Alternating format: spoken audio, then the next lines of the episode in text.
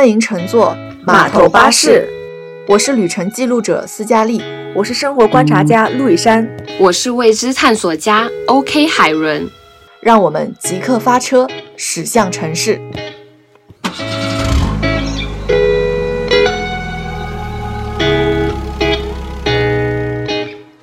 嗯，眼看着二零二二年啊，已经过了差不多一半多了，马上就要七月了，也就是巨蟹的月份要到来了。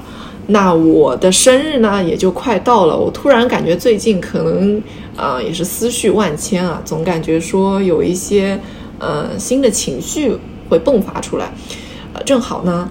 我想着说，今年我们的陆以山和海伦两位金牛座的朋友，都是因为疫情的原因在家度过了生日。和以往我觉得还是蛮不一样的，因为以往其实我们都会尽量在生日的前后能够啊找一个晚上啊，或者是找一个周末的下午，大家一起出来聚聚餐啊，比较有意思的。但今年就是一下子大家都各自在家过了生日，我不知道两位今年的生日和以往有什么不同吗？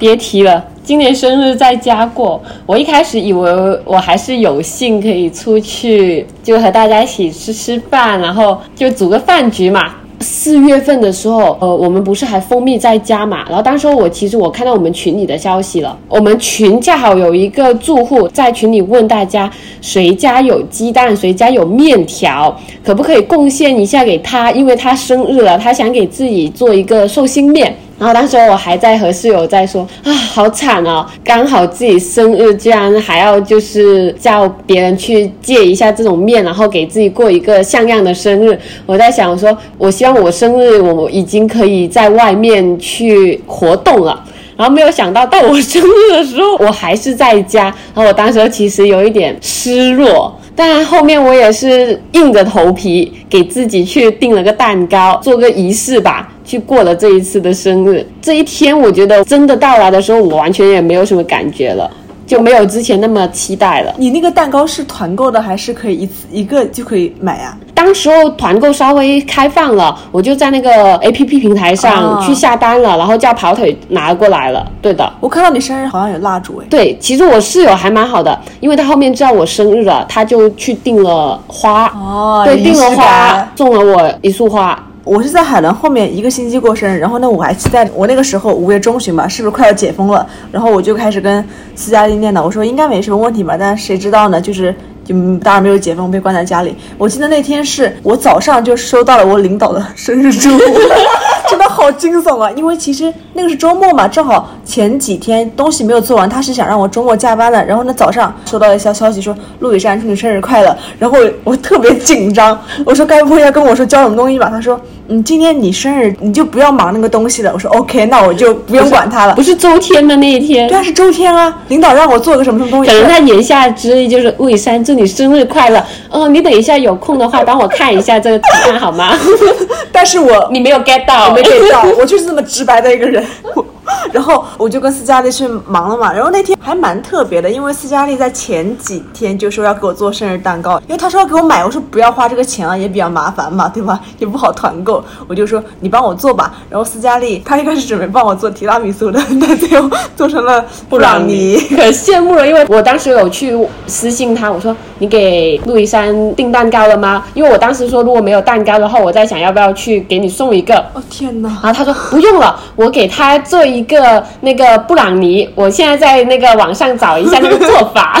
为什么没有做成提拉米苏？是因为提拉米苏要用的马斯卡彭奶酪坏了，就很尴尬。然后呢？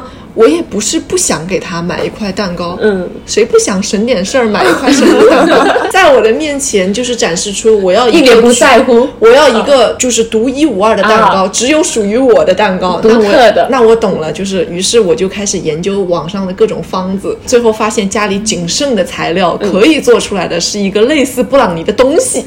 很独一无二，非常非常独一无二。听说很苦，听说非常苦，就是 用拇指蛋糕砌成了一个布朗尼的一个形状，勾勒出来了，勾勒出来了。然后中间还是布朗尼的材料，只是说因为我们家实在是没有更多的巧克力了，只有那个可可粉，但是可可粉很苦嘛。然后我去中和的那个两块 KitKat 巧克力太少了，并没有平衡掉那个苦。我们就是拍照的时候笑得很甜，但是吃起那块蛋糕就真的苦，真的很苦。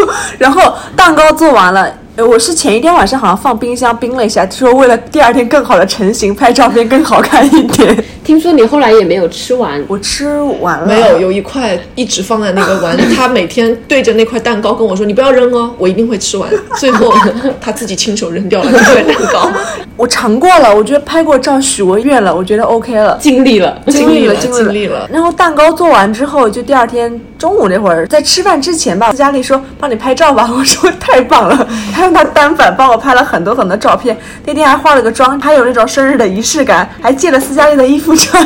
看得出呢，我看你们发出来的照片，就是妆已经上好脸了，然后衣服也换好了。那一天我觉得应该还是可以穿长袖的日子，我看到你们两个已经换成了吊带。我在想，我跟你们是在同一个地区吗？对对对，是挺看重这个生日的，而且斯嘉丽很配合我，她也化了妆，她也跟我拍了合照。毕竟还是要拍照的。拍了很多照片嘛，然后从个照片里面挑了五六张能够发出来的，五六张呢，你好像没挑出这么多吧？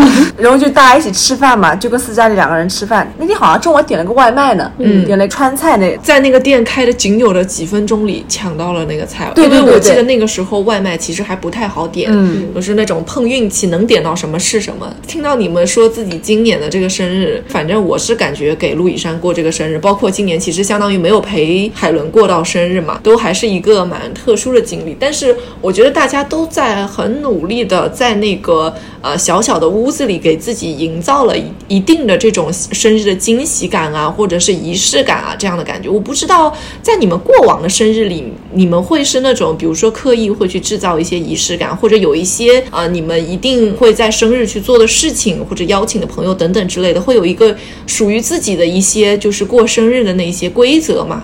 感觉我就是那个不太好的人，因为 我一般？我一般过生日前一两个月就开始在我 朋友们面前念叨，跟海伦念念叨，跟斯嘉丽念叨。先说好我想要的生日礼物。哎，生日礼物 list 发给大家，情不自禁的说，我想要那个什么什么什么，对吧？然后如果买回来不是我想要的，还不开心。礼物到我手之前还猜测，哎，那个床单是不是那个颜色的？那个什么睡衣是不是那个颜色的？就是我是那种无形之中给别人施加压力，但是我觉得我很乐在其中的那种人。就是陆以山会是真的五月的生日会从两月过完年开始，哎，差不多。对吧？他就会在群里面提醒大家生日要到了，春天要来了，他的生日的衣服他开始筹备要穿哪件了。然后今年我们要去哪家餐厅吃饭呢？然后啊，我有什么想要的？他会以一些各种各样旁敲侧击的方式渗透给你一点对，告诉大家，包括哎，他生日是星期几呀、然后我的农历的生日是几号啊？然后阳历的生日是几号啊？会以一个这样的方式去告诉大家。过生日主题一定要是陆以山和他的朋友，一定要是快乐和幸福的。我以为他是说陆以山和他的朋友，一定重点是陆以山。我也以为他要说这个。朋友和朋友一定要快乐，因为我觉得呃大家好不容易聚在一块儿，虽然平时也常吃饭吧，但是我觉得那个生日的那个氛围感是不一样的。那天我是公主哎，你每天都是公主，然后就是比如说吃完饭之后，大家可以一起喝杯咖啡啊，压马路啊，或者说到晚上的时候一起去唱个歌啊。我觉得这整个是生日流程，就是它很完整。就这个 run down 是 OK 的。OK，我觉得一定要做到每一步，我觉得这样才算是过好每一个生日，我是觉得比较满足。你的生日可能最重要的点在于，因为五月是晚春初夏的时候，天气特好，一般都一定要挑一条漂亮的裙子，漂亮的裙子一定是必不可少的。这是陆以山同学生日最大的仪式感。对对对，就我觉得美美的拍拍照，也是让大家记住这个重要的日子嘛。那海伦呢？海伦，你的生日会有一些自己特别的一些仪式感吗？其实我很矛盾哎，就是我希望有人能够记住我的生日，我们记住啊，我也好不像不是很想说大肆张扬的去过，也不想很宣扬自己的生日，但是我确实实实在在想别人知道我生日。所以海伦生日的时候那个朋友圈都很隐晦。非常的隐晦，非常隐晦，都没有说什么。哎呀，今天是我生日，或者发一个那个蛋糕都没有。那个那个文案是需要知道的人才会知道今天他生日。就是有一种你们得猜哦，今天是不是我生日？这条文案的意思是我已经透露给你，今天是我生日了，但是你们有没有看出来的话，不是我的问题。我觉得你应该会是希望自己就是在乎的人会记得自己生日，然后他们可以陪你过生日。因为我会觉得去年的时候会比较可惜，没能给他过生日。然后我那天晚上有跟陆以山说，觉得。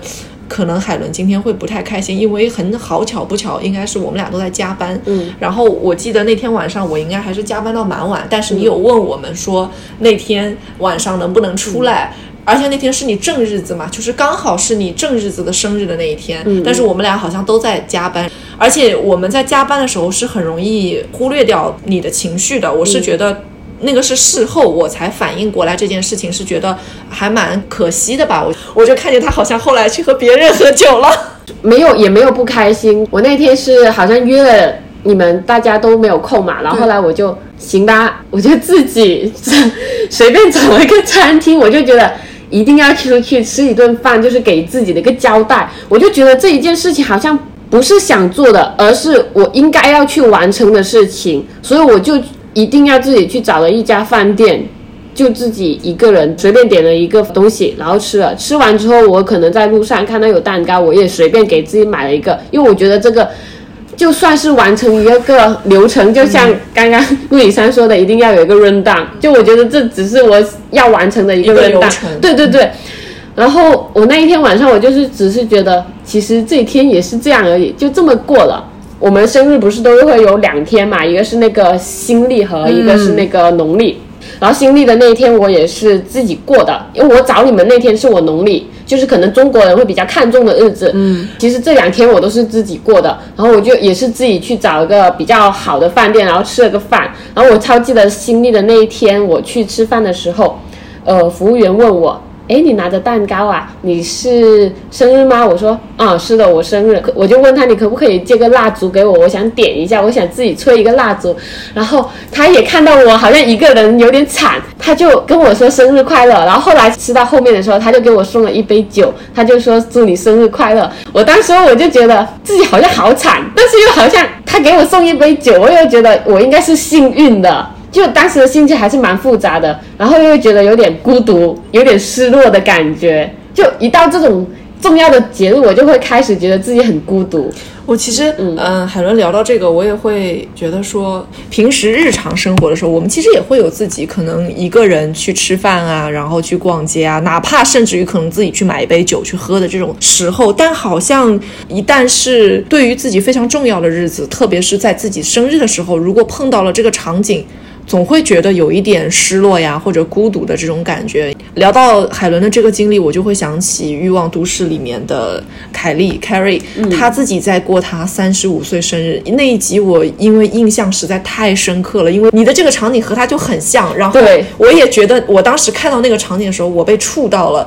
就是她在自己三十五岁的生日的前一个星期，她邀请了自己最好的朋友们，包括可能 Charlotte、Samantha 和那个 Miranda。他们对，然后包括自己其他的一些一个朋友，他订了一个十个人的桌子，啊，晚上在哪条街，请大家过来一起吃饭。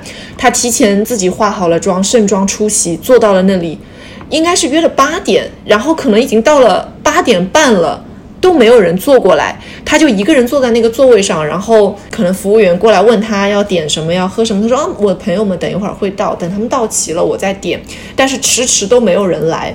然后这个时候，他开始陷入了。一些恐慌是，我是告诉朋友们我生日的聚会的场所，我告诉他们错了吗？还是说他们就忘了今天是我的生日？然后他开始陆陆续续收到几个朋友说啊，Carrie，我可能堵在路上了，我要晚点到，或者说 Carrie，我这边有点事情，你们先开始。然后他就在陆陆续续接到这些电话之后呢，这个时候一直就有点不耐烦，他就问这个前台有没有人打电话给我，因为那个时候还没有手机嘛。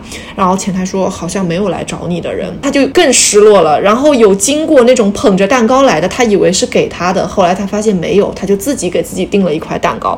然后最后的场景是，Carrie 自己拎着自己的那块蛋糕离开了这个餐厅，走在路上的时候踩到了地上在刷油漆的柏油马路上，蛋糕翻掉了，然后被路上的那些在装柏油马路的那个工人们大吼大叫说：“你怎么踩到了我们刚刷完的地上？”可是他那个时候已经很狼狈了，他人也跌倒了。蛋糕也毁了，他什么都没有得到，他的朋友也不在，最后就是非常狼狈了，回到了家里面。在那一瞬间，他的那个狼狈，我就会觉得有一种某种程度上就是照到了生活中的我们，好像有些时候也会有这种场合。因为我自己印象比较深刻的，我的一个生日是在我上大学的时候，啊，也是我本来想和我一个朋友单独去过生日，可是那天我们在他陪我过生日的路上吵架了，然后。吃饭的时候，啊，闹得非常不愉快。他就是向我表达出一种，他今天来陪我过生日，好像是可怜我的那种感觉。我哪怕自己一个人过，或者是我去和其他人一起过生日，我很生气了之后，我就拎着一个他给我的蛋糕，啊，走出了那个门。然后他跟我一起走出来之后呢，还在跟我讲呃一些不太好听的话。我当时非常的愤懑，我说那今天我们不要一起过了，然后我说我走了，然后他就走了。走了之后，我人生中第一次扔掉生日蛋糕啊！我把整个生日蛋糕扔到了一个臭水沟旁边的垃圾桶里，我就非常生气，然后我就走了。我那一瞬间是觉得还蛮难过的，就是我明明可以今天会是很开心的一天，但是我不知道为什么我要遭这个气，我也不知道为什么我要让今天自己好像整个人都很狼狈的那种感觉。我不知道你们在自己印象中有没有一些很开心的那种生日吗？我先补充一点，记得你刚刚讲的那个 Carrie 的那一集，其实给大家画一下重点，可以大家直接去看那一集，就是第四季的第一集，因为我也是非常的印象深刻。其实我觉得很重要的一个点，那一次好像不是 Carrie 定的桌，是 Samantha 是要给他去庆祝的，因为是。预先是有人要给你庆祝了，然后后来那个人迟迟没有来，然后他就觉得很伤心。我觉得他有一个点很触动我的，就是他的蛋糕。后来他跟他们抱怨嘛，他就说：“我今天生日，我还要给自己付自己生日蛋糕的钱。”对。然后我就觉得，嗯，以后我也不能付自己蛋糕、生日蛋糕的钱。你这个点，我也会觉得说自己真的会觉得自己最悲伤。过生日这件事儿最悲惨的事情，就是自己要给自己煮一碗面。自己要给自己去买一块蛋糕，但可能还是你自己一个人去去享用的那种感觉。那一集我很印象深刻，虽然他不是订了那个还蛮好的餐厅嘛，说本来十个人过这样，后来他们也没有过成。但是我觉得最温馨的就是后面他们四个朋友在一个小咖啡厅，然后自己在聊天的那个场景，我觉得是当天最温馨的一个时刻了。我也很同意你讲的这个收尾，因为。我也会觉得，最后会发现，也是落回到我们自己身上。我们其实生活中，自己过生日，最后可能留下印象的都是那种很小的，我们几个人坐在一个桌上去聊天的那个场景，或者是。谁去开了谁的玩笑？就比如去年我生日的时候，我们的另外一个朋友不是也来陪我们一起？他进来的那个瞬间，你就算他不给你带礼物，你也不会很介意这件事情，因为他人坐在那跟你开玩笑的时候，你突然会觉得今天是一个很开心的一天的那种感觉。因为其实对我们来说，在这个城市里面打工，本来就是找不到所谓的家的温暖，可能身边这群朋友于我们而言就是最重要的家人了。然后在生日那天，又是这么一个特殊的日子。我们会觉得有这些朋友在我们身边一起陪我们，就算不用去切蛋糕，哪怕是吃一碗面，对我们而言就是最温暖的一个时刻了。我记得去年斯嘉丽过生日的时候，我们不是还拿那个朋友开玩笑吗？说他先去什么保龄球馆了。我说，哎，你怎么不去啊？他本意是想帮我们定位置嘛。然后我开玩笑说，我说你是不是想蹭一杯我们帮你端的那杯咖啡啊？对对 对，其实。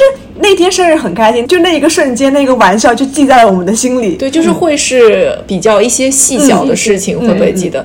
呃，因为我我有的时候我过生日可能也不是在正日子过，或者是有的时候会就分开嘛。比如说像我发小给我过生日的时候，我也不记得是从什么时候开始，但是好像从某一年开始，我生日的时候他就会记得去给我买一束向日葵。啊，其实我们平时去哪儿吃几乎就是随便订的，因为要么就是订的地方没吃得到，要么就什么其其他都不重要。然后可能照片也没有太认真拍，蛋糕也不一定是买了块大的，但是我就会记得他每一次就是我生日的时候，可能他会记得。买一支向日葵，然后我就会感觉那个好像就是属于我们之间那个生日时候的一些小小的那种仪式感的一个。对对对对对，你们会有一些自己印象比较深刻的这种瞬间吗？或者是一些小的一些呃，比如说你们哪一年的生日会让你印象比较深刻的？我印象比较深刻，其实是小学的有一次，我忘了是几岁了，因为那一个生日派对是很正式的，是我到迄今为止我是记过最正式的一个生日派对。我妈妈帮我举办了一个仪式，就是她说我生日那天可以烧烤，我可以把班里的同学请过来。然后当时家里其实专门买了烧烤炉的，所以当天呢，同学们都来我家了。然后我们在玩狼来了，就是你抓我，我抓我的小游戏。然后完了之后，我们就开始烧烤了，就一群人在家里烧烤，然后就是专门为我过的这个节日。然后大家也有带礼物过来，嗯。所以那个是我记得比较清楚的，我一个很正式的生日派对，就是专门是为我过的，然后也是一群人，又有礼物收，然后又有前奏，又有后面的东西。我的话，我是记得是二十岁生日吧，因为在我们那边城市有一个风俗，就是一般孩子到二十岁都会大做一下嘛，对不对？然后大家可能会觉得，哎呀，尤其是小姑娘，说什么三十岁可能就不在家了，所以二十岁这个年纪很重要，大家会做一下。我那次二十岁生日是记得是在老家办的，是上学呢，上大学，我还特地是请假回来说要过生日。那次很不巧，斯嘉丽没有回来，因为她在天津上大学。对，因为那时候我记得是在老家一个酒店举办的，有十几桌，相当。等于是爸妈的朋友啊，包括家里的亲戚，他们都过来了。然后那次生日，我觉得就像是怎么说呢，像一次展示自我和秀出自我的一个宴席。对，我可以看到我父母眼中那种自豪的光。舞台秀吗？对，就像是他们是在验收这二十年来栽培我的这样成果的一个时刻。画面感很强，画面感非常强。因为我记得那时候。好像是私家里帮我写的开场白，我也很印象很深刻。我说我写不来这个，你帮我写个开场白吧。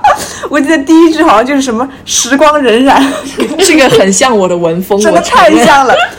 这个生日像是自我展示的一个平台，是因为我觉得接下来我要说的一些流程啊，就真的是很主持人的那种风格。比如说开场白的时候，我需要自己来一段深情的感慨，感谢我父母啊，感谢朋友的栽培啊，才有了二十岁我的成长，对吧？这是香港小姐的发言啊。我刚刚说那个不是那种有口才会主持这样的一个能力的体现嘛？然后呢，我唱了一首歌《日不落》，这是我二十岁生日他在我身日上也唱过的歌，就唯一的几首歌，然后唱了。首歌唱遍全。对，然后呢就体体现出这个小姑娘，哎呦会唱歌还不错。然后呢，我唯一的才不是二胡嘛，我拉了一首二胡，大家觉得哎呦妈太棒了，小姑娘真的是多才多艺呀。然后呢，我就感觉到我爸妈在下面就是脸上的笑容满面，对吗？时不时的还有一些叔叔阿姨。对他们投来那种暂时的眼光，说：“哎呀，姑娘真的是太棒了！”那一刻，我就是别人家的孩子，二十年没白养，没白养。对对对，那个时候我是有一点青春期，但是我同时也很享受聚光灯下的掌声和夸奖。我那刻会觉得自己成为了爸妈的小骄傲了，觉得自己活得也挺有意义的了。哎呀，原来被别人看到是这么幸福的一件事情啊！所以我觉得那个生日对于我来说还蛮自豪啊。两位聊到的生日，我觉得有很强的画面。感，我觉得海伦在聊到小学，其实也就是差不多十来岁左右时候的生日，而你是那个可能二十代刚开始的时候的那个生日，我会觉得说，确实这个两个年龄段是我们敏感的那种时期。比如说，我觉得说十岁，大家就是希望自己是像小公主一样，能有一个一群我的好朋友来陪我过生日。海伦说的是一个烧烤的派对，我觉得可能在我们老家呢，就是大家要去麦当劳或者肯德基，啊，对不对？那个时候我们就好羡慕能在麦当劳或者肯德基里面说啊，生日那天订了一桌。小时候觉得麦当劳和肯德基做的最好，就是他生日的时候真的给你做了一个很完整的派对，我就会看着别人家的小朋友什么。戴上了那个呃生日帽，里面的那个服务人员他会打扮起来，然后带着你一起跳舞，再会带你进去参观那个麦当劳、肯德基的工作间，然后一群小朋友在坐在那里一起分享那个食物，会觉得这个生日是很简单，但是又很完整的。然后我又和我最好的朋友在一起过了的那种感觉，最后好像还有小礼物。哎，对，每一个人可能都会有一个小小的礼物送给你。我们想象中也是，我们真的就是能。能做到的最完整的一个生日派对了，会让你觉得那一天真的你是最特别的那一个。然后你到了二十代的时候，确实，我们老家的话就是说，因为三十岁的时候可能女孩子要嫁人了，就不在家了，那二十岁是最后一个大的生日嘛，整十嘛，所以就会大办。然后陆以山讲到的是 他自己又是唱歌又是拉琴，那到我的生日会上，他陪我跳了支舞。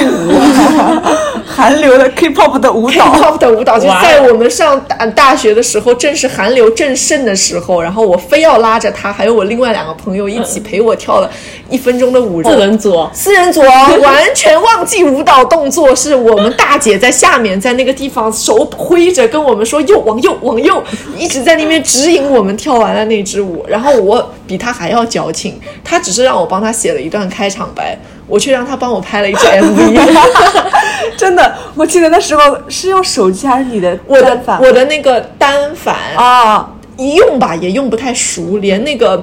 曝光都可能调不到最清晰的地方，对焦也对不清楚，然后，嗯，取景的那个框子也是乱七八糟的。我那时候还是肥嘟嘟的样子，然后就在那样的状态下，在那样的夏天拍了一支我自己想象中的二十岁的 MV，关于自我成长，关于自我成长。然后我记得他那天生日，好像我又唱了《日不落》，他又唱了《日不落》，然后我是硬拉着他去舞台上唱的。他，但是我感觉到斯嘉丽并不是很想跟我同唱那首《日不落》，因为我根本就唱不上去。是，我觉得两位说到了这个生日画面感真的太强了。就是我们曾经好像过生日，我们真的很用心的去给自己过过生日，会觉得说希望啊生日的那一天自己是足够特别的，希望生日的那一天自己是可以被看见的，能够能给我们像是带来运气也好，带来勇气也好，好像那个。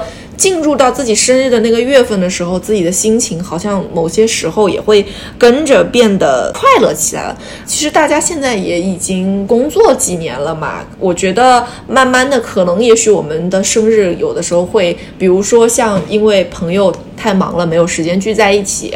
或者是因为各种各样的原因，也许不是每一次都是会很隆重的去举办的，啊，但我不知道两位自己在这么多年成长的过程中，这个心态有发生过变化吗？或者是比如说对于生日的一些期许也好，会有一些变化吗？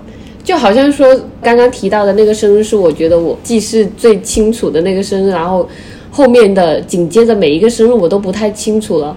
然后我只记得我每一年的心态就是，我今年一定要过一个好生日，然后就没有了。这一天好像也没有过得特别的那么印象深刻，只是也是很平平凡凡、普普通通的过了，也就这样了。嗯，所以其实，呃，已经就是成为了你日常生活中的一天，只是可能稍微再特别一点点。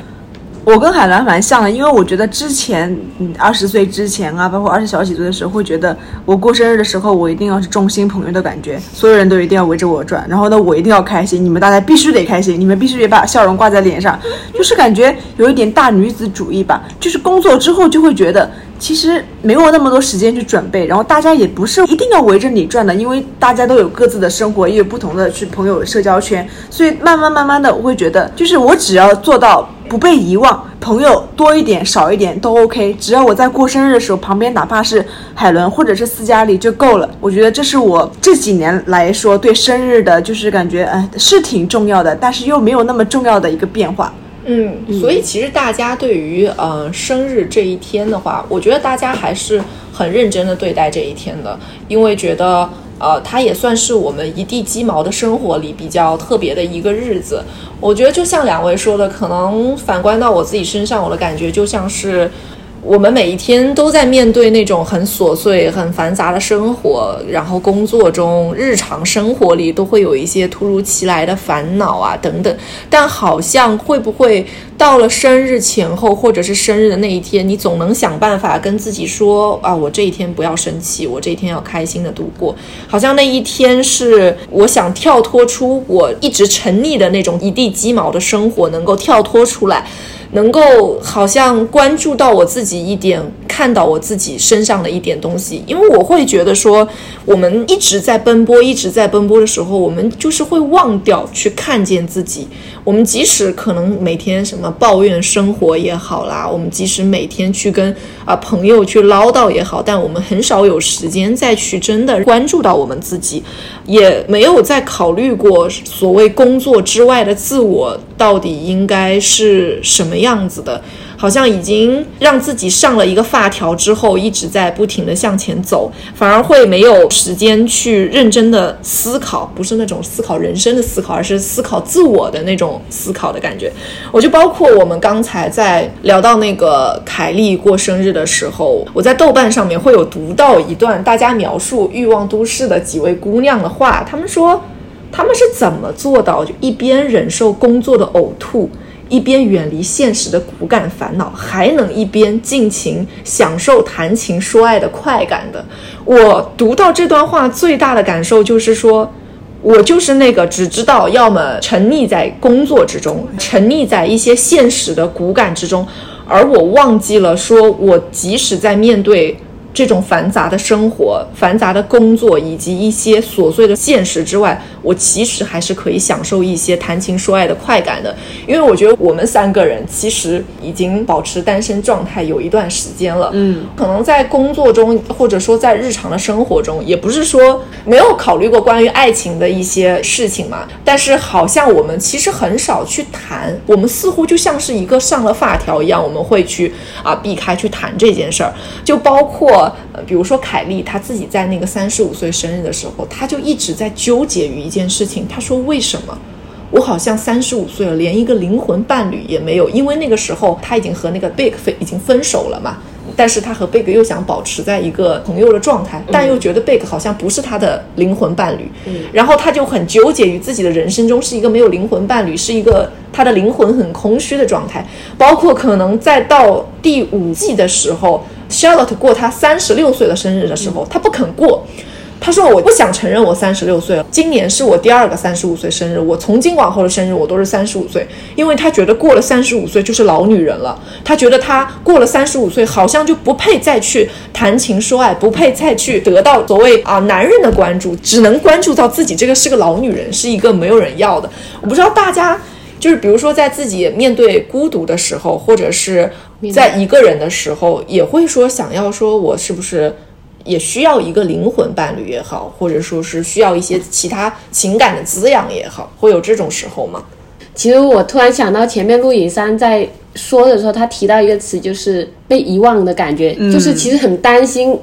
不管是生日还是什么特别的日子，很担心自己是被遗忘的那个，然后可能也没有人陪你过。你现在讲有斯嘉丽、有路易珊陪我过什么的，但是有时候并不是说每一个节日我们都可以在一起。就讲到爱情的，比如一些情人节、七夕节，就我们也可以一起过。但是有时候你会看到啊，大家好像是都有另一半的时候，你就会觉得啊，什么时候我也可以有一个这样的。一个人可以陪我这么过，好像刚刚斯嘉丽也提到说，凯莉过生日最后一刻，我很记得她纠结和 Big 的这个这段关系嘛。我记得她在车上，她有问 Big 的一个问题，就是说，你相信灵魂伴侣吗？这个词，Big 是回答是说，我相信灵魂，但我不知道什么是伴侣。看到这里，我是暂停了这个播放键的，我很仔细的去深入的想想了这个问题，然后我好像也没有想个所以然出来。所以灵魂和伴侣之间，你选择什么？还是你觉得你需要的是灵魂和伴？就是灵魂伴侣对，或者说你觉得灵魂和伴侣是可以一个拆开的词吗？是的，我当时听到 Big 的回答，我是觉得哦，你说的对。虽然可能大家可能觉得 Big 会有点渣，但是我觉得他说的每一句话都是蛮在理的。那我可能跟海伦的想法不太一样，因为我觉得我的这个伴侣必须是我的灵魂伴侣，就是我知道这很难，嗯嗯嗯，就是我希望呢，我。每天睡在我旁边的这个人，或者每天跟我一起吃饭的人，他是跟我是合法的这样的一个关系的确认。但同时，我也希望的是，不管是兴趣上，还是说我们对生活价值观，还是说我们的一些态度上，我觉得是对我希望的这个是达到灵魂这个的一个标准。诶，没有，其实我和你是一样的，只不过是我是关于他对于这个问题的问法的话，灵魂和伴侣，我是觉得这两个词确实。灵魂我知道有这个存在，但是如何定义伴侣？对，如何定义伴侣？然后我就觉得他这个问题确实是一个好问题，我是没有找到答案。嗯，我们其实蛮沉溺于就是 girls and girls 的这种关系的嘛，我们都是啊习惯性的，可能就是陷入我们自己的这种小团体当中，我们也习惯于和熟悉的我们这几个朋友一起过节呀、过生日呀这种时候。但是我觉得，我们因为一直沉溺在这样的关系里，我们其实身边会有声音再来问我们说：“你们怎么不着急找对象啊？或者是呃，你们是不是到了该谈婚论嫁的年纪呀？也会有这种时候，但我们好像觉得。我们是足够独立的，我们不需要这样子的关系去支撑我们。你刚刚讲到我们有足够独立的这个点，我和陆以山在旁边笑了，因为我 我是迟疑了，我对他这个足够独立的这个词，我不知道陆以山你是怎么想的。我也没有那么大的信心，就是我还需要努力，我努力的空间还很大。我我希望我是一个足够独立的女性，但是我还要再加把油。对，但同时我还是希望我自己是可以有一个伴侣的。呃，我也希望，因为我跟斯嘉丽比较特殊嘛，我们俩每天住一块儿，然后我们也是姐妹，其实相当于我们每天都是形影不离的状态。所以刚刚海伦担心的那些点，比如说一些节假日，或者说一些重要的节课，可能身边没有朋友，但是我好像不会有这样的情况存在，因为我跟斯嘉丽真的是每天都腻在一块儿。但是怎么说呢？就是斯嘉丽她于我而言是真的很好的姐妹，是闺蜜和知心朋友，但我也需要说找位异性的朋友说来问斯嘉丽的意见吗？哎，对我其实身边蛮多朋友问过我的一个问题，就是你会不会觉得说你没有找到对象、没有找到伴侣的原因之一，是因为啊你和陆以山住在一块，你们俩始终觉得你们俩的生活是可以做到近乎于形影不离这件事情的，但你们已经是二十大几岁的人了，是不是彼此在无形之中影响到彼此去寻找另一半、寻找爱情？哪怕只是寻找一个所谓的灵魂伴侣这件事情，是不是会有这样的影响？我觉得还好哎，我觉得我们只是生活在一起，但是我们的道路是相对独立的。就是别人的看法是说，你们真的能做到那么独立吗？我就说一句，嗯，比较直接的、实在的话，因为我会觉得说，我们生活中的确我们不会有太多矛盾，对吧？嗯，我也觉得我可以跟你几乎近乎于，如果不出现那个男人。我可以跟你住到老，住到死都没有问题。这件事情可能都不会有什么太大的矛盾，而是说，在一些夜深人静的时候，在一些节日到来那种外界的声音提醒你的时候，你会不会想说，也许我们影响到彼此去。找另一半的这种感觉，你明白我这个意思？我我明白，所以有的时候斯嘉丽出去跟朋友吃饭，我都是 OK OK 赞成，我可以在家守着房间。他出去跟有一些 social 啊，或者说他们聚餐啊，我都觉得挺好的呀，对吧？因为我觉得大家的私生活是私生活嘛，但我们回来只不过说住在一个房间里，请问我们有什么私生活可言？就是社交是社交嘛，我们其实也没有过多的去干涉彼此。其实说实话，我们都是鼓励对方说有机会啊，去认识一些异性，对吧？是有的吧？那你们可以觉得算称得上灵魂伴侣吗？你你说到这个，我就会想到凯莉到了那一集的最后，他们四个人坐在咖啡厅里，嗯嗯，是 Samantha 还是谁就说了一句：“我们做你的灵魂伴侣”，对不对？是。是谁说的？我夏忘记说的，是夏洛说的。因为我很喜欢夏洛，所以他说的那句话我是很记得。我们做你的灵魂伴侣，对的。而且在最后，Carrie 想通了他和 Big 的关系，嗯，就是我就和你做酒肉朋友，嗯，我就只和你做今天我们一起出去吃饭喝酒的朋友，对。但我不需要你做我的灵魂伴侣，嗯。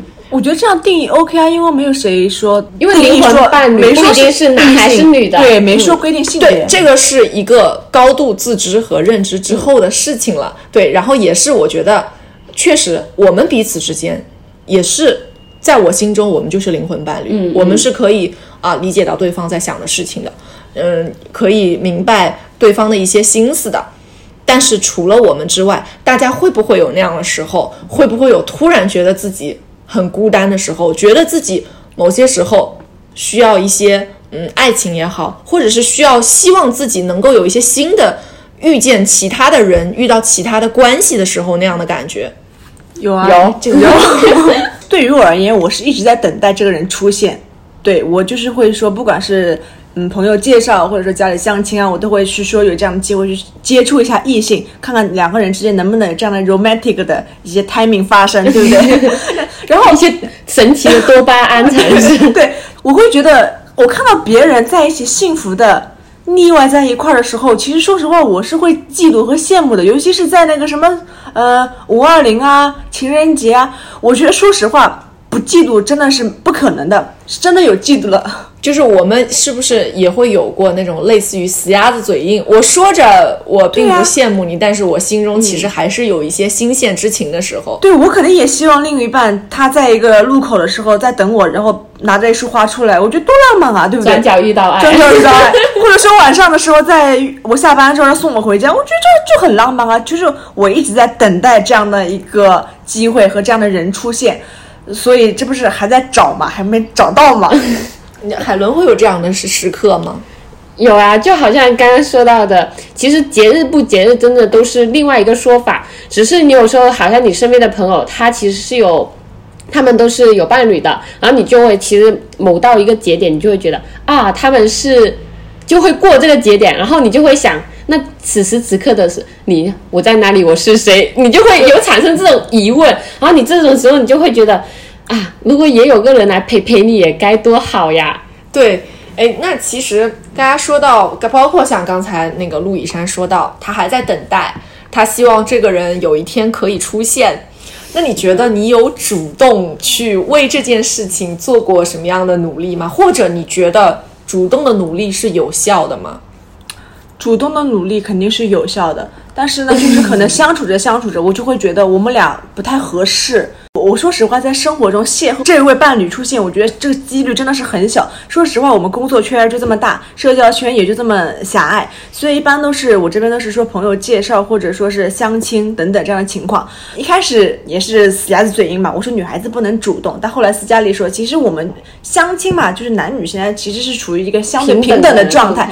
不存在说什么你主动点儿啊，你就会不好意思啊等等。然后后来我就会慢慢慢慢的会说，哎呀，哪怕给这个男孩子送一杯奶茶呀，或者说邀请你一起出来吃饭啊等等，就是我会学会慢慢让自己主动了。就是有来有往嘛。对，有来有往这样的一个踢皮球这样的一个感觉。你踢皮球三个字出来是另一个感觉。然后就会觉得这样有来有往的互动是是蛮 OK 的，会有机会说让有接下来一步的发展。嗯，可能两个人之间缘分也不是特别的足，或者说两个人交流下来发现彼此也不是那么的合适。我的这个缘分到后面都是不了了之的。你看灵魂的一些一定程度的契合真的很重要。所以之前你们说自己不足够独立的时候，我知道，也许大家所想的这种不足够独立是。大多数应该是在一个生活、金钱上的不足够独立，可能没有达到我们自己理想的一个经济状态。但是我们的思想在某些情况而言，或者说某种程度上来说，已经有一个相对自己比较完整的一个价值观体系在那个地方了。所以在这个时候，呃，任何一个新的人出现在我们的生活里，几乎就是像需要推开一座城墙走进来。然后这个人如果再不是那么的契合的话，就会很难走下去，很难去有一个更深入的发展的这种感觉。这个摩擦就会很大。对，而且我们会随着年纪的增长变得越来越谨慎。对对对对对，就像我上一次我妈跟我讲说，她说再年轻一点的话，你可能就不在乎这么多了，反而是你现在年纪越大，你考虑的越来越多，是的对方什么所谓的门当户对呀、你们的性格啊，嗯，是什么什么区域啊等等这些点，可能在我更年轻的时候，我压根儿就不会去考虑，可能就是我俩情投意合就 OK 了。但现在就是有这些条条框框之后，反而会觉得啊，这种缘分就是真的是越来越难了。就其实我们还是希望情投意合，嗯我们的目标并没有改变。然后我们其实也许对人的要求也不是说。呃，有那么很精准的一些刻度在那个地方，只是说我们不太需要一些真的要什么改命的那种人嘛。我们不是那种说今天我要靠这个人让我什么飞黄腾达，脱掉越级，就是我不是需要这种这样子的一个人，我只是希望这个人来是锦上添花的，但不是来给我添油加醋的，我就不需要了。所以我们的谨慎的点也许是在这里，所以我也是我们慢慢的建起一道薄薄的城墙的这种感觉。我就想到在那个《老友记》里面也是有提到过这个呃关于灵魂伴侣的问题，当时。Monica 和 Rachel 嘛，坐在那个地方，然后 Rachel 就说了一句：“我认为每个人都是有失落的另一半的，但我们要怎么找到他呢？就是不要寻找。我觉得我已经进入这个状态，就等吗？就是等。它会自动出现。对，我就觉得，哎，我想要等的这个状态，我自己觉得没有问题。我自己觉得说，我可以一边做着我手头上的事情啊，也许在我可有可无的拓展的一些边界里，我慢慢的去寻找到这个人。但好像除我之外的所有人，我的朋友或者说我的家人，尤其是我的家人，对他是没有办法理解我坐在那里等这件事情的。他们会觉得等是一个不会有结果的事情。，得主动。对，而且这个主动是，你真的离开了你现在的那个朋友的圈子，离开了我每个周末去和陆怡山去见海伦，去见我发小，请你脱离开这个圈子，对对对你才有可能去碰到。你的那个另一半，不然你永远你就见他们，你就就和他们一起过到老吧，就是这种感觉。我记得我疫情在家那段时间，就是四月初那会儿，小姨还说，她说你出去找对象啊？我说封在家里怎么找？她说楼下不是有很多大白吗？你去找大白啊！大家觉得你需要已经这么主动，已经主动到这个程度了，你都不要待在家里了，你赶紧出去吧。对于他们来说，这就是我们需要做的主动上面的一件事情。你提到这个，我想到，就疫情期间，我还一直在跟我朋友讲，我说疫情结束之后，我一定要谈一场轰轰烈烈的恋爱，这话我每年都说。因为我是觉得不行，时间真的不能再这么浪费下去了，我一定要就是来点不一样的，我一定要主动一点，去认识一些新的东西，开阔一下新的视野。哎，可是现在。就很难啊！就如果说你们拥有这段爱情了，对吧？呃，你会觉得你跟这个人之间啊，感觉蛮有可能发展的，对不对？但你如果说你们按照父母所谓的结婚的条件，你会觉得你跟他之间没有可能性。那这个时候，你们觉得爱情过程重要还是结局更重要啊？过程吧，我也是，我我觉得我始终是一个过程论者，我觉得结果不重要重要。就我也许这个观点我在将来的某一天会变，嗯，但是可能我现在还处在那个过程论者，我现在还是那个我觉得享受那一段爱情本身是会比较重要的。我在想是不是陆以山，也许你希望的爱情的终点是步入婚姻嘛？对啊，你是一个就是在我心中这是一个比较负责任的想法，结果导向特明确。对，但是这个想法本身是一定，在我看来一定是正确的，这是一个负责任的想法。嗯，但是回归到我身上，我会觉得它会成为我去好好谈一场恋爱的束缚。就是我，我也我我也想就是谈这种恋爱，但是我就会觉得我我总是会无形之中给我自己很多枷锁，比如说你年龄到这儿了，你哪怕一开始拒绝人家，你也不要说谈了一半说我们不合适。我觉得这是不是对于我们双方而言是一个时间的浪费啊？嗯，我可能我和斯嘉丽想的其实是一样的，就是好像如果你是有一个目标非常明确，我就觉得我只是为了奔向这个目标而去完成的一个 KPI，而不是说我去享受我自己的这个过程。我是希望我的那一个人和我的精神上是达到一个共鸣的。嗯，比如说我们肯定大家好看的人大有人在嘛，但是有趣的灵魂就是比较难找到的。就是在你这个过程中，一些灵魂的碰撞，还有精神的共鸣，我觉得就是非常的重要的。我对我灵魂伴侣的一个期盼。哎，那如果说就是你跟这个人真的是很聊得来，你觉得你们已经达到灵魂伴侣了，但是突然他第二年要离开这个城市了。就不在你身边，就是可能说实话，他可能去北方了，你可能还继续想留在南方。嗯，那这个时候你觉得你们需要坦开这段关系，或者你觉得有必要把这感情继续下去吗？我觉得我会，因为我可以跟他走，你可以跟他走我。可以跟他走。我那如果他去的是二三线城市，那看得看我有多喜欢这个人。我是这样的，如果他要走，我不想跟他去，那我们就有这一段回忆就好了。就后面结果可能我们分开，我可能很难受、很伤心，但是我有过这一段，我和你有过这一段经历，我就觉得我足够了。这个想法就回归到我身上，我真的会觉得说是，不管是去哪个城市，城市其实不太重要，根源一定是我愿不愿意跟这个人走。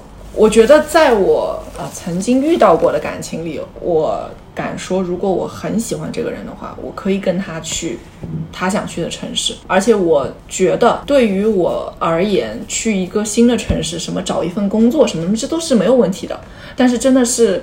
一定是这个人让我愿意去跟他走的，可是也许是你愿意跟人家走，人家不希望你跟他走，嗯人家也许想自己走。你这个我又想到了欲望都市》里面 Carrie 和 Big 的一段。哦天哪，我要被去了。其实有一段就是 Big 要去英国，其实 Carrie 想跟过去的，然后在他打包行李的时候，Big 就跟他讲，嗯，你是自己想去英国的吧？你不是为了我而去的吧？其实 Carrie 是一个非常小公主的一个想法，她就是我肯定是为了你啊，我全心全意的为了你，我不为了你，我为了谁呢？所以就是因为这一件事情，他们又吵架了。当时我我可以理解 Carrie 的这种心理，但是另一方面，我是觉得贝是说的对的。虽然贝有点像推卸责任，但是他这一段话确实是无形的。你不要为了我做任何事情，你要为你自己。对，其实我们眼中如果直接去看到了 Carrie 这种形象，就这种形象在我们生活中很多都是这样。你看着她的时候，你觉得这姑娘一定是一个特别独立、特别自主、特别有自我的想法，因为 Carrie 一定是一个这样子的人。但同时，她陷入爱情的时候，她又会盲目、冲昏头脑。她，我觉得她这一生就是。他这一生就是被 Big 在牵绊的那种人，就是 Big 已经把他的人生导向拉过来、拉过去的那种人，就是他那么一个可以在杂志上写出连载文章、可以出书的这样子的一个优秀的女青年，她同样会为一个男人在需不需要跟他去另一座城市的时候，他有点找不到自我，而且。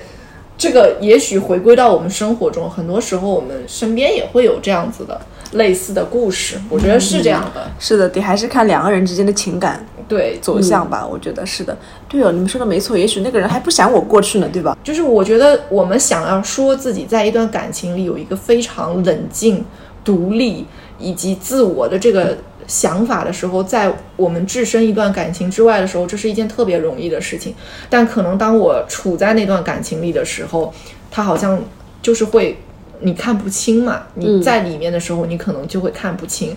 我觉得这也是当局者迷。对，我觉得这也是为什么我们好像现在觉得找一个灵魂和任何其他的事情都可以完美匹配的伴侣是一件很重要的事情，但好像当我们真正去找这个伴侣的时候，我们在这里退让一点，在那里退让一点，然后最后发现走到我身边的那个人，也许跟我当初立下的那些东西就完全没有关系了，对吗？对，是的，可能到我这儿的时候，就是这个人只要有趣就行了，然后每天开心就好了。其实就好像我刚刚不是跟你们讲到，我希望我的灵魂伴侣是就和我是可以精神共鸣的，就比如说有一个情感认同，我现在可能想的是有多么美好，到后面可能就不一定了，就我不一定会找到我的那个 Mr. Right，我只是可能找到了那个 Mr. 合适，Mr. 对，sorry，突然没有想起来合适的衣服 Mr. Suitable 有点奇怪。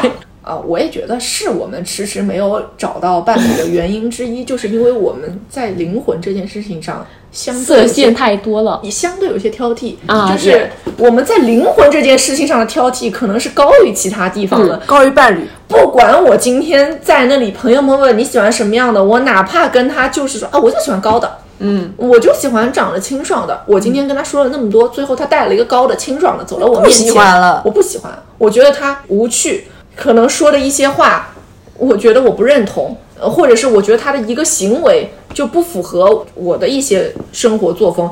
可能我就把这个人给判定就不 OK 了，就结束了这件事情，给他判死刑了 就。给他判死刑了，杀伐果断了。那个时候会处在这个状态，就其实我们所谓的一二三一二三，到最后就会揉成一团，最后只有一个词来说，就是感觉。你感觉对了，那就是你的灵魂伴侣；你感觉不对了，就不是的。哎哎，说到这个，我昨天我一朋友，他就突然他就给我发微信，他其实他今年已经在筹办他的婚礼了嘛。然后他的这一位另一半呢，就是通过相亲认识的，但他们走进了婚姻殿堂，他就在乎我，开始关心我的终身大事了嘛。昨天的时候呢，他就给我发来了，你能接受比你矮的男生吗？No，对，然后你回答。然后我就问，矮多少？比我矮多少？我的这个同学是比我矮的嘛，嗯比我矮蛮多的。然后呢，他回了一句，可能跟我差不多高，或者比我还 矮。那不行的吧？我说讲重点，讲重点，秀出他的优点。秀讲重点，对吧？然后他就开始介绍这位男士，这位男士可能是他的一个上级领导层，也就是说，所以说他一定是一个已经事业比较有成的人。嗯嗯嗯然后他给我介绍的时候，我朋友非常懂我的点，他很有才华，于是我就问他的才华的点在哪里，因为我总得知道他哪里有才华吧？才华总是有益的，有意一亿的，对多不对？才有艺。对，是有疑义的，对不对？于是他告诉我啊，这位男士在他的那个专业领域非常的有才华。OK 我说那与我无关，因为这个领域和我无关，嗯那我就不能吸引到我，因为到时候他聊的那些他认为有才华的东西，不是我感兴趣的那一趴，我甚至于会觉得有点无聊的一趴。你觉得我能会觉得感受到他的才华吗？我觉得可能不能，但是我噼啪噼啪，我可能跟我朋友说，嗯，我觉得可能也怎么怎么样啊，或者是我的一些情绪是什么样。但是可能我讲了那么多，我他过滤掉了，他过滤掉了，他只看到了一点。我懂了，还是要长得高和帅。就是哎，为什么我传递出去的点最后变成了我？我还是想要找一个颜值高的，嗯，但是其实我的初衷并不是想表达他直接 miss。掉了你那个精神上的一个东西契。合到底在哪里？契合不重要，因为我那一段话讲完，他只能想到的是我要找一个高的，就是我会觉得说，当呃人对于一个所谓对象的这些定义的去判定的时候，他到别人的眼里就会变成一个很粗糙的东西。是的，所以其实又是回到那个点，他其实就是在直接给你找伴侣，但是他直接就给你 miss 掉了你想要的这种灵魂上的一个灵魂的这个东西。嗯，而灵魂又是一个嗯很虚的东西。对对对对，很记得我领导前几天跟我聊天，他说你要知道你自己喜欢做的东西和你擅长做的东西。其实我觉得和这个东西非常的吻合的，这个人可能适合你，但不一定是你喜欢的，所以适合和喜欢其实也是两码事。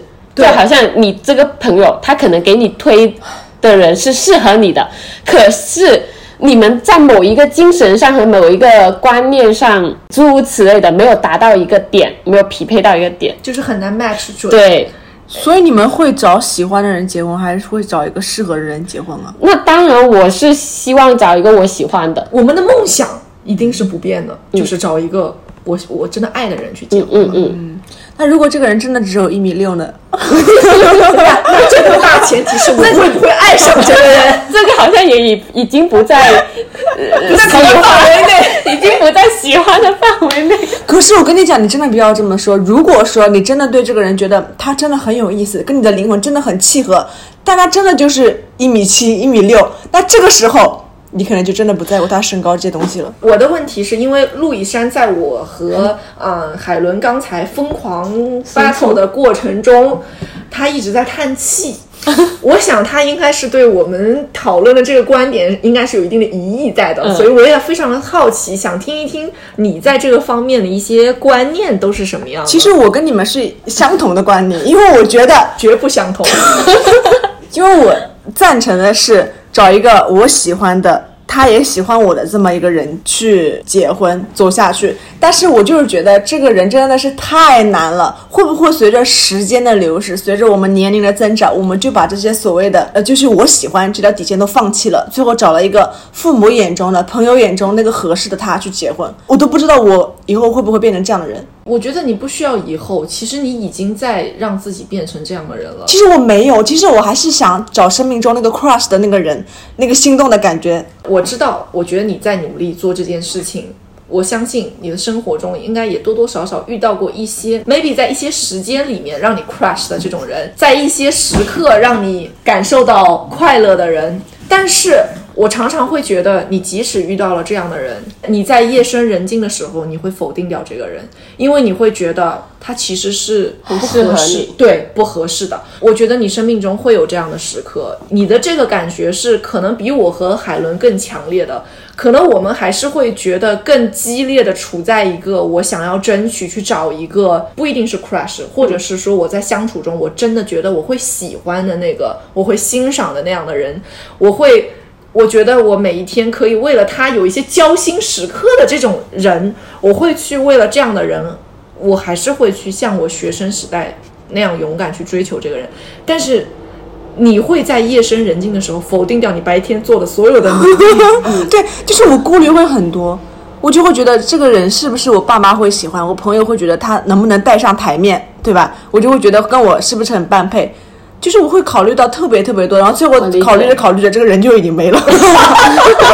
我 我理解你，哎，就我可能更多的是和斯嘉丽一样，我们活在幻想中。对但是有时候我也会有想过你这个问题，就是你可能看到，哎，这个人还不错，但是你在深夜里就会给他设定很多的条框，他能不能过我这一关，能不能过我那一关，然后到最后你就发现好像不太能。对，但第二天看到这个人的时候，就会觉得，哎，他也蛮好的了，就是每天就在循环，就很累。那你你会觉得说你的这些条框是怎么出现的呢？比如说我可能对于我而言，我曾经是一个没有设条框的人，我遇到喜欢的人就喜欢了，啊、也这个人身上可能一堆毛病，可能是那种都不受男生待见的那种人，但可能那个时候真的就是喜欢就喜欢了，或者说我以前觉得呃爱情想象中是怎样美好的，但是可能我之后也会经历一些不好的经历，我的条框是因为经历了那些不好的经历之后出现的，我会来了一些啊比较大的条条框框，而这些条框甚至于是我的父母可能不能理解的。啊，就包括可能我会用半开玩笑的方式跟我的父母说，如果我要找的这个男的，他注定有一天可能会出轨，那我为什么不找一个帅一点的？我我的父母听到这句话的时候笑了，但我对他们会觉得很荒谬，因为在父母那一代人的眼里，始终会觉得说，呃，找一个长得憨厚老实的人，务实的那种，对，找一个憨厚老实一点的人会比较好。我跟我的父母说，那些看上去憨厚老实的人背地里怎么做事情，你根本就不知道。他可能比那些长得漂亮的人去做那些肮脏的事情是有一些更夸张的手段的，但是你的父母是不能理解这件事情的。然后我觉得我的一些条框也是因为这种时刻而产生的。我觉得我是不是，也许你生命中也会有一些遇到过一些不好的，或者说是呃一些小的事情，让你给自己去定下了一些这样的条条框框。对，我觉得是有可能我道听途说的太多了，就听到你这儿的故事，嗯，我觉得总结出这种男人不能要，一二三不能不行啊。然后这位朋友说的这个男人这个不行啊，一二三。然后汇总到我这儿来的话，我就会觉得哟，呃，前车之鉴嘛，对吧？嗯嗯这都不行哦，我觉得这三个我要排除哦。但偏偏这些不行的点，在我遇到生命中 crush 的这个人身上，有可能又有几个点是吻合的，我就会觉得，哎呦，这不巧了吗？前车之鉴不能要哦。所以就会有这样的一些自我否定，天天都是循环循环，但又没有结果的这样的一个状态。所以就是，其实你可能，呃，因为你听到的一些消息，甚至于让你放弃了选择去尝试这段感情。好像是的，好像是的，我觉得是的，就是我可能会容易被别人影响。别人说一句这个人不好啊，但可能他不好的点，在我跟他相处的时候，或者说在我跟他在一个空间里面，我其实都没有感觉到这种不好。但是就因为别人说了这一句，他可能不好哦，我就会觉得哟，他真的不好哦。我是不是因为他的这个不好的点，我就把他整个人都 pass 掉？诶，那你有没有想过，就是比如说经过时间的沉淀，你会觉得我既然都等了那么久了，为什么我不能再等一久一点，等这个 Mr. Right 出现？就是你会不会有这个想法？再多等一会儿，就反正我都等了那么久了，可以啊，因为我是呃，因为我觉得我会有一个很大的想法会在这里，就是我会觉得，我既然都等了那么久，我为什么不再等久一点，等那个对的人呢？可是如果说啊，如果说你的生活中真的有一位来电的这个人，你这个电已经呲到，那证明他来电了，就是我等来了啊，这个人。可是你觉得他不是那个 Mr. Right 呀、你为什么会会为什么不是 Mr. Right？为什么来电就是 Mr. Right 呢？就好像你说的那个 feeling 到了呀，但是这个 feeling 是我们俩正在上头的时候那个 feeling。我听懂了，陆以山的点其实就是我们刚刚最开始聊的这个点，他的灵魂伴侣和伴侣是两个人，他已经拆掉这件事情了。但其实我是想把这两个融合在一起的，但我就是觉得很难。对你幻想了一个人，所以在我这里，我肯定就是，如果我真的对他来电了，那证明他都符合了，当然，如果一米六呢？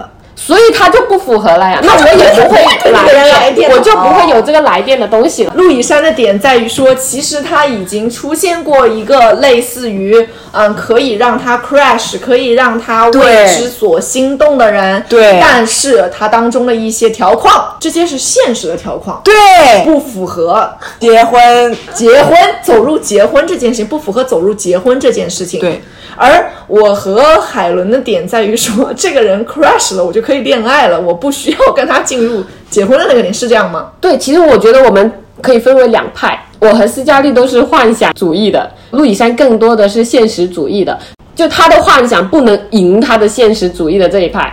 而我们的那个幻想是可以赢我们现实主义的这个点。我觉得我本人一定就是一个，我可以在爱情里受很多次伤，但我还是会很期待爱情出现，而且我一定会相信他。我相信有这样的人，我知道他很难，但是我会相信。但是陆以山是我即使没受过太多的伤，但是这个人感觉出现的都不太对，嗯，是这样吧？哦，对，就不太对。我可能就是刚刚凯伦说的那个 Mr. Right，我还是再等等吧。这个我觉得他不是我的 Mr. Right。我们其实都是在等 Miss Right 出现的人，对他不是最好的，但是你是出只要出现了一个类似 Miss Right 的人的时候，你会去给自己设定一些让自己陷入纠结的这种框架性的问题里，就是可能这个人真的出现的时候，就是你可能更直接的去感受的是你心灵的感受，其实你心灵上也没有百分百认可的，对对，那个 feeling 还其实还没有到位的，对，证明他就不是你的 Mr. 因 Right 因。为他不是一米八。我只要一米七五就行了。我们今天刚刚噼里啪啦聊了那么多，又是伴侣又是灵魂伴侣，进行了一些争论之后，好像也没有得出一个什么结论。不过我倒是觉得说，不管是伴侣和灵魂伴侣，嗯，在我这里吧，他可能有一些点，比如说他一定要三观契合，他一定要是我们相互信任的。就是我觉得可能信任也是比较重要的一个点。最后我希望的是这个人是势均力敌的。我觉得往往可能我们最后没有和这个人成为成功的 crush 的原因之一，或者说没有最终走下去的原因之一，是这个人在某些时候和我们没有和你产生一些化学反应。对，也就是不是一个势均力敌的人吧。我觉得会是这样的感觉。可能像我们现在生活，其实每天都因为有朋友的陪伴，因为有工作去占满了很大一部分生活，我们习惯了不去考虑这些事情，我们默认了去把呃关于感情的问题一拖再拖，或者说啊自己美其名曰说要一直等下去。但是也许我们作为一个成年人，即使有再多的陪伴，即使有再多的工作去填满生活，也会在一些。啊，夜深人静的时候，感受到一些孤独，感受到也许我某些时候希望有这样的一个 Mr. Right 出现的时候，可能是我走在路上，咖啡洒在了衣服上的时候，可能是我一不小心撕坏了一本书的时候，可能是我手上划了一个口子，但是手边没有创可贴的时候，甚至于是我家里来了个虫子，啊，我不知道该怎么去抓住它的时候，我们可以。继续让自己成为更好的自己，也许那样的一天是能让我们去遇到更好的他。我也相信，保持一个积极的以及关注自我的一个生活状态，我们终有一天可以找到，或者可以等到那个所谓世上唯一契合的灵魂。